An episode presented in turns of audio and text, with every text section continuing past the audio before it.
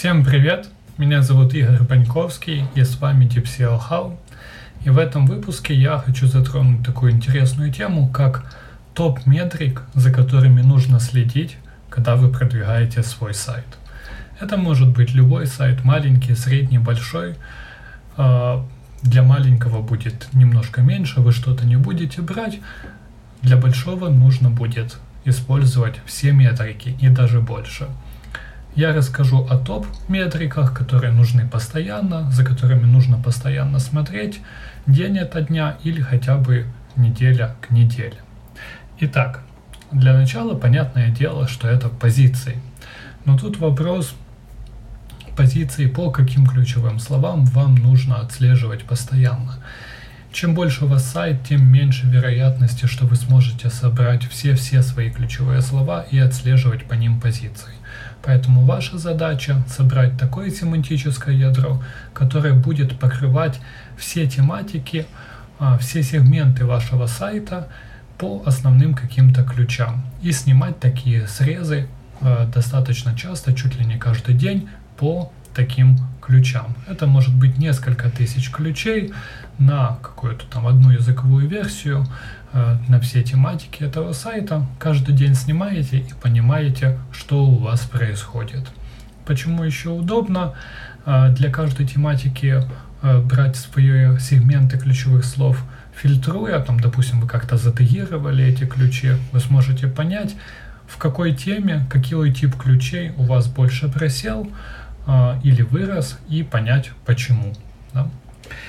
Следующее это вообще общее количество ключей, по которым ранжируется ваш сайт. Очень удобно это проверять в таких инструментах, как Ahrefs, допустим, или тот же SEMrush. То есть количество всего ключей, которые определил этот сервис, э, есть в Гугле, который, по которым находится там любая страница вашего сайта полезно следить для того, чтобы понимать, а, растете вы вообще по страницам, а, по популярности страниц, вернее, или не растете, что вообще происходит.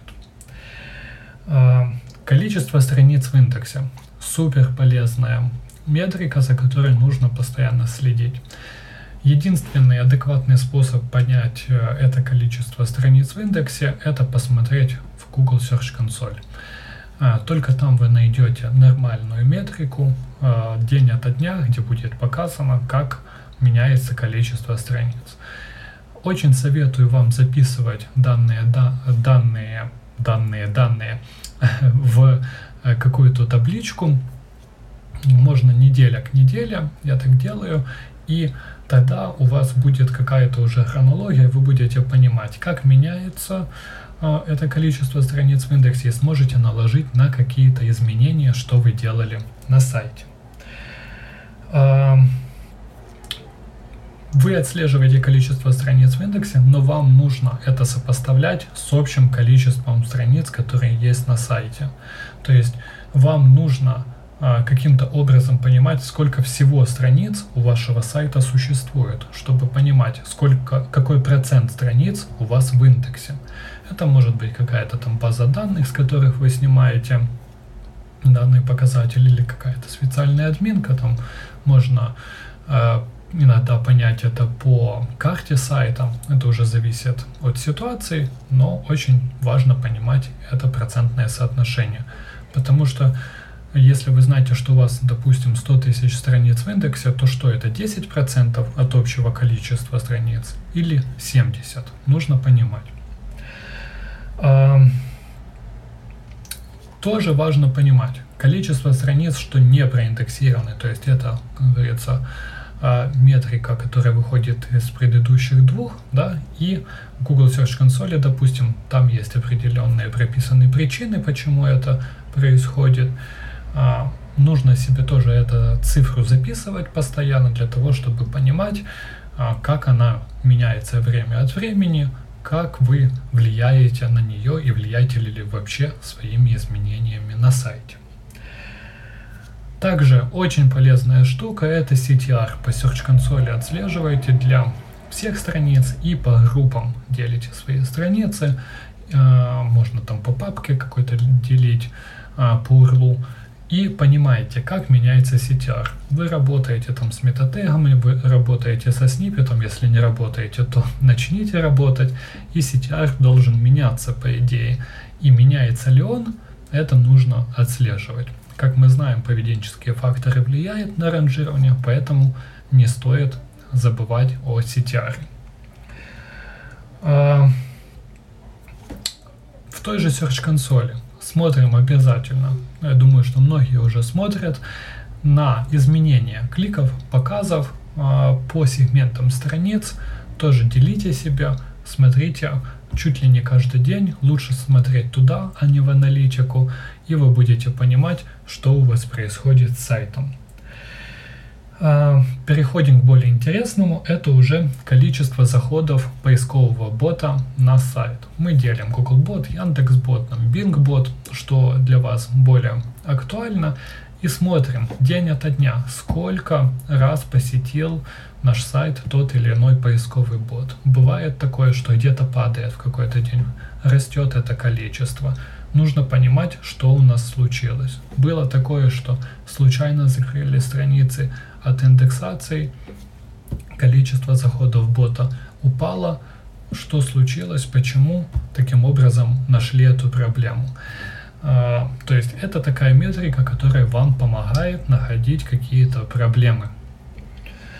И, соответственно, сколько страниц обходит поисковый бот день ото дня. Это тоже супер важная метрика, потому что нужно понимать, какой у вас вообще краулинговый бюджет. То есть эта метрика, это фактически есть этот краулинговый бюджет. Наша задача его растить, чтобы он ходил только по полезным, конечно же, страницам, но нам нужно за этим как-то следить в хронологии. Поэтому обязательно смотрите, сколько общее количество страниц обходит тот или иной поисковый бот день ото дня. А, отсюда же выливается скорость загрузки страниц как поисковым ботам, так и пользователям. Мы знаем, что скорость загрузки это э, фактор ранжирования, поэтому за этим следим. Очень важно делить на то, как грузит поисковый бот и как грузят пользователи. Это могут быть две, две разные вообще, два разных числа, и за этими метриками нужно следить отдельно. Ошибки при обходе Google ботом, это тоже очень важно. Напрямую ошибки там сервера какие-то 503, 404 и так далее могут повлиять на то, как Google бот себя ведет, а, будет уходить он с вашего сайта, не будет, будет расти этот краулинговый бюджет или нет, поэтому за ошибками нужно следить. И очень клево, когда вы можете следить за ошибками сразу же, чуть ли не в live режиме, очень помогает после там выливки каких-то задач быстро обнаружить проблему и ее пофиксить.